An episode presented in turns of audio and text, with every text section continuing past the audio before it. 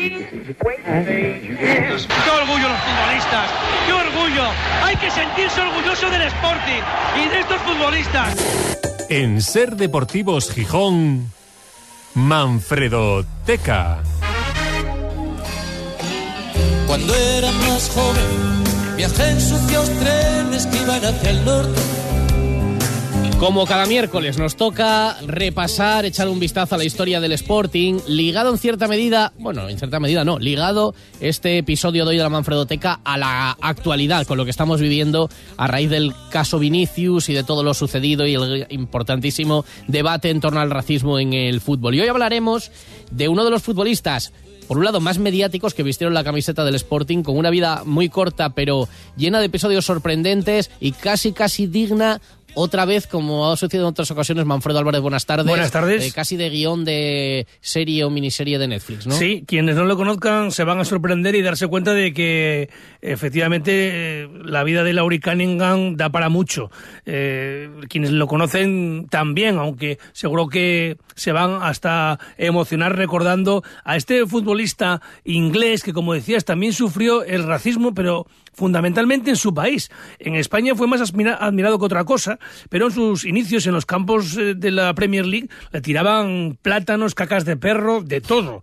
Eran los años 80 y hablo de Inglaterra donde hace cuatro décadas era extraño que, que jugaran futbolistas negros. Laurie Cunningham tenía procedencia jamaicana y fue el primer jugador negro que jugó con la selección absoluta de Inglaterra, pero es que también fue el primer negro en jugar en el Real Madrid y, en el, y el primer futbolista negro en jugar en el Sporting. Fíjate, o sea, primer negro en el Madrid, primer negro en el Sporting y primer jugador también de raza negra con la selección absoluta de Inglaterra, con lo cual, claro, era algo absolutamente novedoso, fue un pionero y, claro, vivió también las consecuencias de esa extrañeza de, o de ese rechazo de un sector de la gente. En Inglaterra parece que se ha corregido este tema más que en otros países también, porque hay muchos más futbolistas de raza negra eh, y, diríamos de todas las razas. Es, un, país multicultural en ese aspecto. Exacto.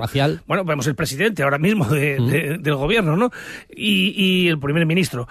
Y aquí, bueno, pues en aquellos años 80 se le trataba con esa condescendencia y llamaban el negrito a Laurie Cunningham y había algunas viñetas, por ejemplo, que yo he podido descubrir por ahí que a día de hoy sería impensable, ¿no? Un, periódico eh, madrileño de tirada nacional, pues hizo una, una un, chiste, una viñeta, en la que se veía a Laurie Cunningham eh, vestido como si fuera un miembro de una tribu de las películas de Tarzán con una lanza y estaba cocinando en una olla gigante a Luis Aragonés. Era previo antes de un derby madrileño, que bueno, generaría entonces carcajadas y de mano, pues te puedes reír, pero claro, gracia no tiene ninguna, sobre todo teniendo en cuenta la sensibilidad que hay en este tema. No se puede, ¿no? se puede mirar con los ojos de hoy en día lo que sucedía hace 40 años pero bueno, visto ahora, claro, pues, pues choca mucho porque no tiene gracia. Y lo que comentabas del caso Vinicius, que en muchos, eh, yo creo que muchos argumentos son totalmente respetables y que hay que eh, frenar toda esta lacra de, de, los insultos de cualquier tipo y por supuesto también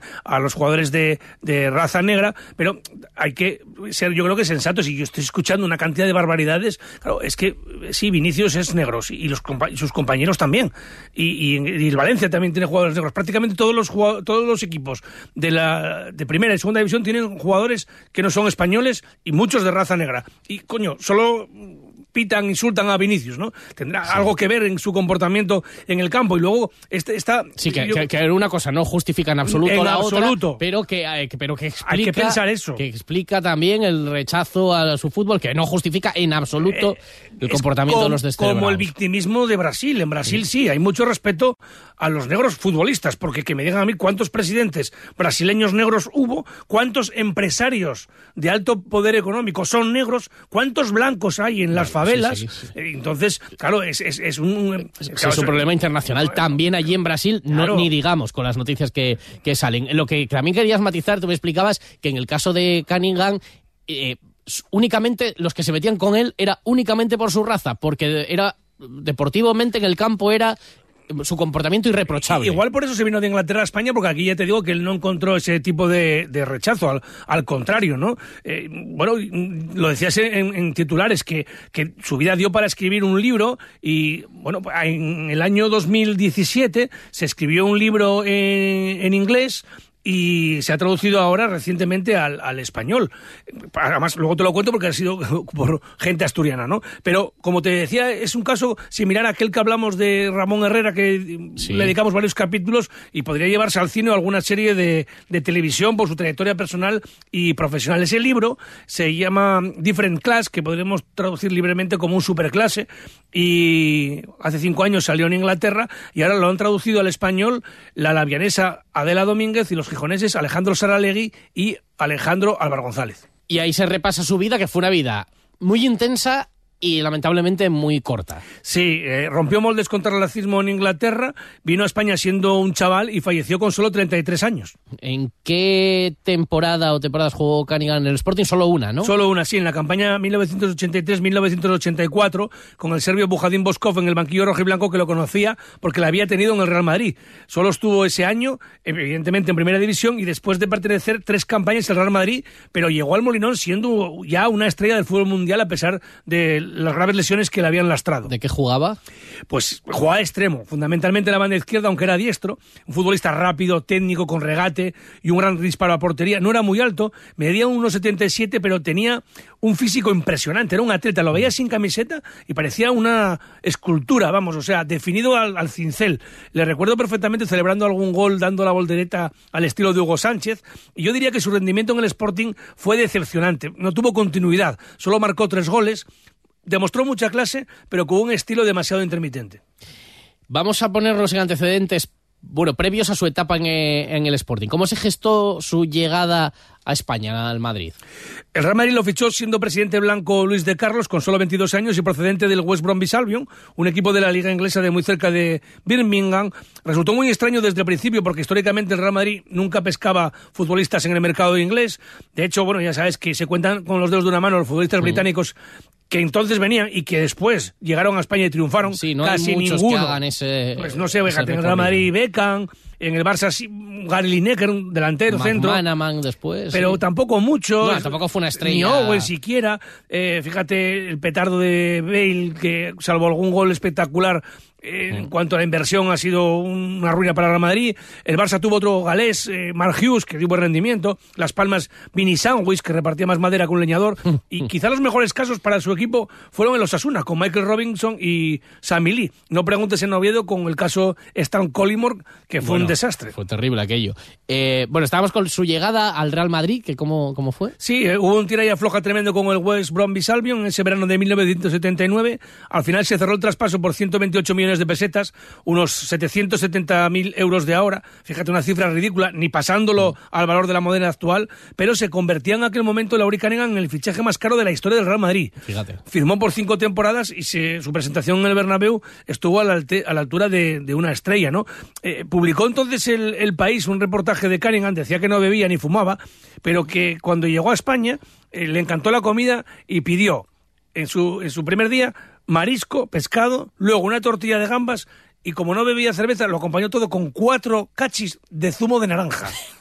O sea, no Bueno, quiero, no quiero ver las consecuencias después, ya, sabes dónde. Sí, un poco ex- exagerado. Bueno, pero sin cerveza, así que Sí, eso sí. Más, más sano, desde luego. Lo podía meter ya. un exceso de azúcares también. Exacto. En el Madrid triunfó Solo destacó al principio, tuvo, como te digo, muchas lesiones. Fíjate, el primer año eh, formó delantera con Juanito y Santillana, eh, casi nada. Ya. Intervino muy poco y uno de sus mejores partidos fueron en el Nou Camp, que salió ovacionado tras un 0-2, de tal manera que se puso el público en pie para aplaudirle, algo que no tuvo ni, ni antecedentes ni luego eh, consecuencias posteriores. Nunca se repitió. Te recuerda- recordarás también que en el Bernabéu aplaudieron una vez a Ronaldinho, pero fue una vez Ya. eh, que aplaudieron a un jugador del, del Barcelona.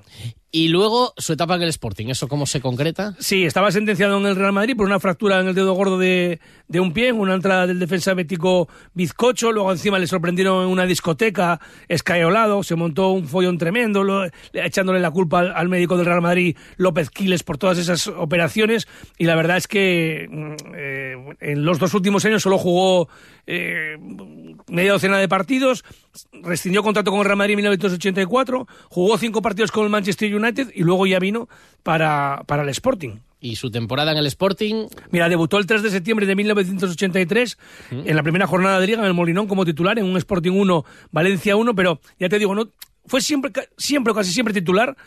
En 30 partidos. Jugó mucho. Jugó 30 partidos, 29 de titular, pero solo 9 completos. ¿eh? Como te decía, solo jugó, marcó 3 goles. Yo lo recuerdo sacando los córneres con el exterior, era un espectáculo.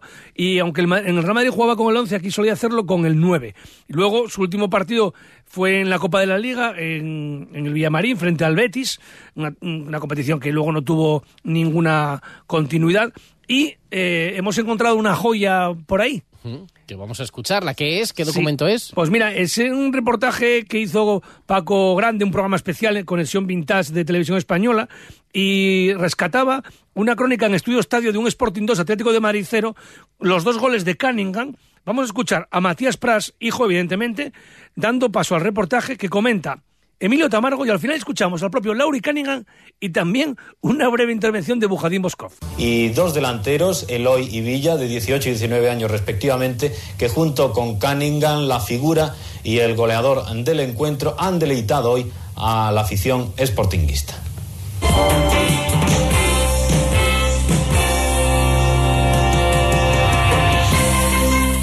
Gran partido de este joven Sporting que hoy Boscov se ha sacado de su deseo de renovación del equipo y de ejemplarización para los veteranos. Corrió el Sporting como hacía tiempo que no lo hacía, luchó hasta la extenuación y acosó constantemente al Atlético de Madrid que no tuvo momento de respiro, siempre desbordado por su adversario. Y a los 18 llegará el gol. El autor va a ser Cunningham, Lauri Cunningham, uno de los hombres que más se movió en la delantera gijonesa. Si antes ya se había metido al público en el bolsillo, con estos dos goles, este es el primero, acabó de rematar la faena el jamaicano. Ahí está centrando Maceda, balón despejado por Ruiz, llega a Villa, centro perfecto atrás y Cunningham que remacha la jugada. Era el 1 a 0, gol conseguido a los 18 minutos de esta primera parte. Repetimos que el Atlético de Madrid apenas se distendió en ataque en ningún momento, siempre desbordado por la rapidez y velocidad de los jugadores rojiblancos, en este caso del Molinón. Una nueva oportunidad para Cunningham o inmediatamente llegaría la gran jugada del partido. Esta de Esteban. Vean cómo se va de cuantos contrarios le salen al campo, al encuentro. Primero fue Landaburu, después Arteche. Deja el balón para Cunningham que cruza ante la ya desesperada salida de Mejías. Era el minuto 4 de esta segunda parte. Era el justo premio a lo que el Sporting estaba poniendo sobre el terreno. Ganas, deseos y buen juego. Estábamos escuchando a compañeros enviados especiales de las cadenas de emisoras de Madrid y hoy pues eh, todos ellos decían que Madrid, el Real Madrid que está echando ya de menos a Cunningham. No lo sé, por el momento es, yo tengo que ir antes, ¿no? Tengo un año de contrato con, con Sporting Gijón y yo quiero luchar a tope para ellos primero este año y a ver después si me quedo o si me si Bien, por el momento la silla eléctrica parece que está apagada. No, no creo, ya no, no, solo no tiene mucha fuerza. bueno, una auténtica joya este documento que ha rescatado Manfredo. Nos queda apuntar Manfred, bueno, entre otras cosas, ¿cómo era aquel equipo en el que jugó Cunningham? Una alineación tipo de aquel Sporting. Sí, por ejemplo, te voy a decir la de ese partido eh, Sporting 2 Atlético de Madrid 0 con Luis Aragonés en el banquillo visitante. Séptima jornada de la Liga 83-84, domingo 16 de octubre de 1983. Jugaron en el Sporting Pedro en la portería, Redondo Maceda, Jiménez Cundi en defensa. En el centro del campo Joaquín Tino, que el otro día recibió la insignia de oro por 50 años de socio, y Esteban en la medular y en la delantera Eloy Cunningham y Joaquín Villa, nuestro comentarista habitual. En la segunda parte entraron Abel y David. Y nos queda saber dos cosas. Una, ¿qué pasó después de ese año en el Sporting? ¿Cuál fue su, su trayectoria? Pues Cunningham jugó en un cargo usual de equipos. Fíjate, estuvo un año en el Olympique de Marsella, otro en el Leicester. Volvió a España para jugar en el Rayo en primera, luego en el Charleroi de Bélgica, después en el Wimbledon y finalmente de nuevo en el Rayo Vallecano, aunque en segunda, con quien logró el ascenso a primera división, pero como comentábamos, su carrera deportiva y su vida se acabaron súbitamente. Laurie Cunningham fallecía a las 7 de la mañana del 15 de julio de 1989 tras un accidente de tráfico a la entrada de Madrid cuando volvía de fiesta. Tenía solo 33 años. Y hoy hemos conocido al Cunningham futbolista. La semana que viene conoceremos su historia personal, además con alguien que le conoció muy, muy bien. Eso es.